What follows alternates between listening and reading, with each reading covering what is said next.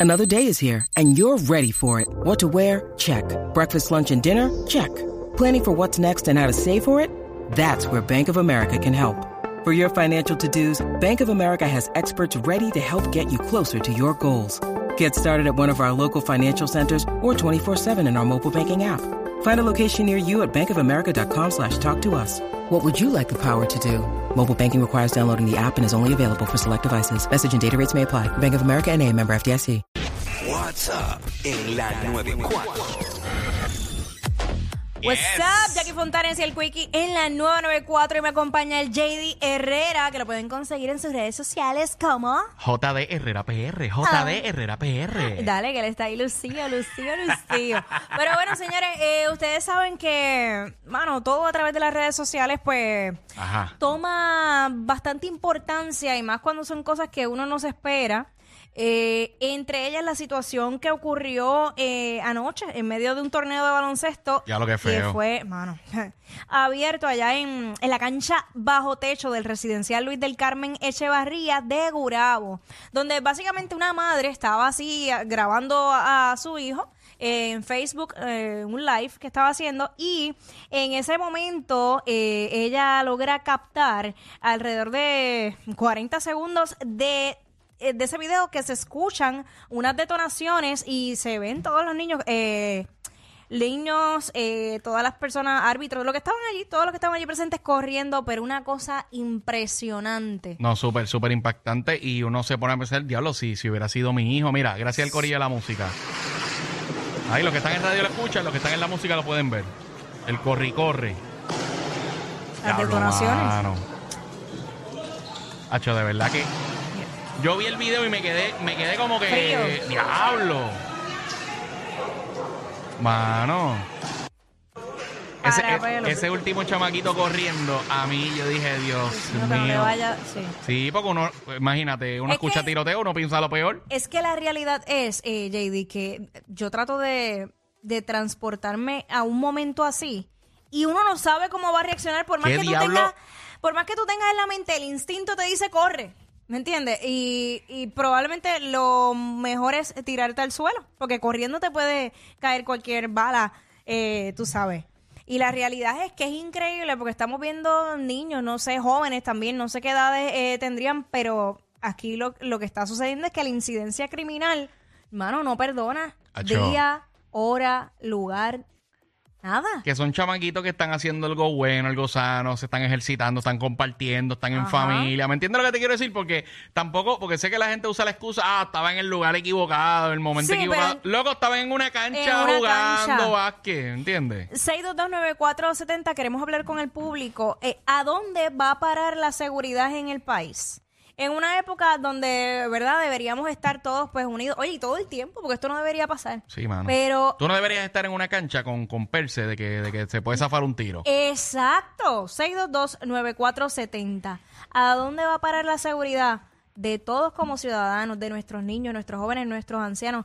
Todos cuando estamos viendo tiroteos a plena luz del día, en vías sumamente transitables, en horarios picos, donde los padres están llevando a sus niños a las Es escuelas. no, no, no hay momento safe como uno dice. No hay un momento safe. Y, no lo hay. y hablando de deportes, Jackie, yo te Ajá. acuerdas, hace, hace par de meses, eh, un juego de pelota que también se fue viral, eh, que, que se rasparon unos tiros. Eh, mano, o sea, era lo mismo, familias en un parque, este, disfrutando de un juego. No, no recuerdo si era doble A o clase A, pero mano, un tiroteo, sí, normal, ¿entiendes? Y pues se echaba el juego, se echaba todo. No, es que, es que de verdad no es tan fácil. Imagínate, mira, es que yo no me quiero ni imaginar eh, lo peor. Al momento no hay información de que eh, haya salido alguien herido.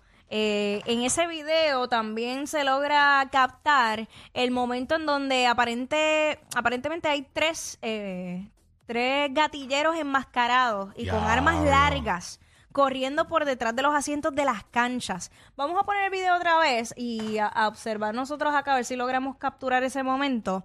Eh, Vamos a ver. Los que están por radio, estamos... se supone que esos enmascarados o gatilleros pasen por la parte de atrás de donde están los bleachers. Ahí empieza el corre y corre, está todo el mundo abandonando la cancha, a las millas. Ay, Dios. Sí, porque primero te escuchas algo y como que dudas, como que no sabes, pero después vuelve y ya tú sabes lo que es. Diablo. O sea, ahí parece que ese video en particular está ahí. Está cortado, está cortado. Por lo menos ahí no se aprecia. Sí, porque hay veces que uno, el, el que no sabe, puede confundir eso con fuegos artificiales, porque estamos, para colmo estamos en esa época. Sí. Oye, porque si es un tiro nada más, pues uno puede ponerse en duda, pero con todos los tiros que soplaron Pero ahí. ya después, claro, no cuando arrancó ellos se quedaron como frisados. ¿Qué pasó? Y luego, pues ya tú sabes. Así que 6229470. Estamos hablando de esta balacera que se suscitó anoche en Gurabo, en esta cancha eh, de baloncesto, donde básicamente estaban estos jóvenes practicando. O si te ha Eh, pasado algo similar, que has estado en un lugar, ¿verdad? Así y, has- y ha pasado una situación. Yo, honestamente, como tú dices, yo no sé cómo yo reaccionaría, porque en, en la mente de uno no puede decir X, Y, Z. Voy a hacer esto porque tú no sabes al Mano, momento tú qué no va a pasar. sabes qué vas a hacer ni cómo vas a reaccionar. Tenemos a O'Neill en línea. What's up? Dímelo, Neil. Sí, buena, buena. Zumba. Saludos, O'Neill. ¿De, ¿De dónde eres? De San Juan, de aquí de San Juan. De San Juan, cuéntanos.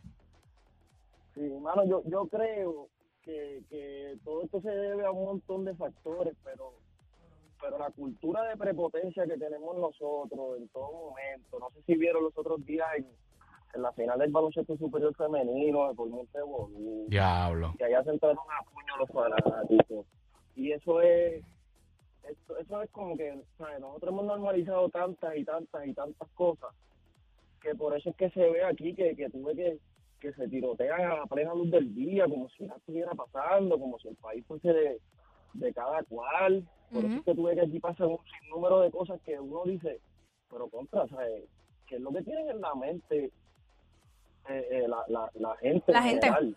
Y- Eh, y eso que mencionaste también es otro punto, el, el hecho de que a veces hasta entre los mismos padres ocurren incidentes Diablo, sí. porque se lo viven tanto el juego y yo creo que eh, la idea del deporte es fomentar eh, la disciplina, el, el poder sacar a los niños y a los jóvenes fue en actividades extracurriculares Claro. que les enseñan otras cosas, el trabajo en equipo, el, el poder distraerse tal vez. Porque Están que- haciendo cosas productivas y, y no, y no están en tiempo de ocio que se pueden meter en problemas, ¿me entiendes? Exactamente, darle un propósito a ese joven aparte de lo que es estudiar. Fíjate, eso es bien importante lo que dice O'Neill lo que tú dijiste aquí.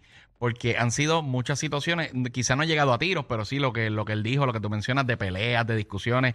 Lo del baloncesto superior nacional femenino no lo sabía, pero en el BCN masculino hemos, el año pasado vimos eh, motines, peleas, revoluces. Sí. Entonces, eh, como no hay consecuencias, pues la gente sigue haciéndolo, ¿me entiendes? Entonces, tiene que haber consecuencias.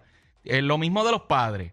Eh, un padre, pues, se fue, se fue al garete en un juego y le metió las manos a un árbitro. Ese padre está fuera, no puede Vetado, volver, no vetado. puede volver a una cancha, Vetado. ¿entiendes? No puede, porque si no puede comportarse en sociedad, pues que se quede en la casa encerrado. Y, y lo triste es que muchas veces pagan hasta los mismos hijos. Porque dicen, ¿sabes Lamentablemente qué? los, Ah, los pues, sancionan a ellos. Exacto, el nene no puede ser más parte de- del equipo. Y el nene no tiene culpa.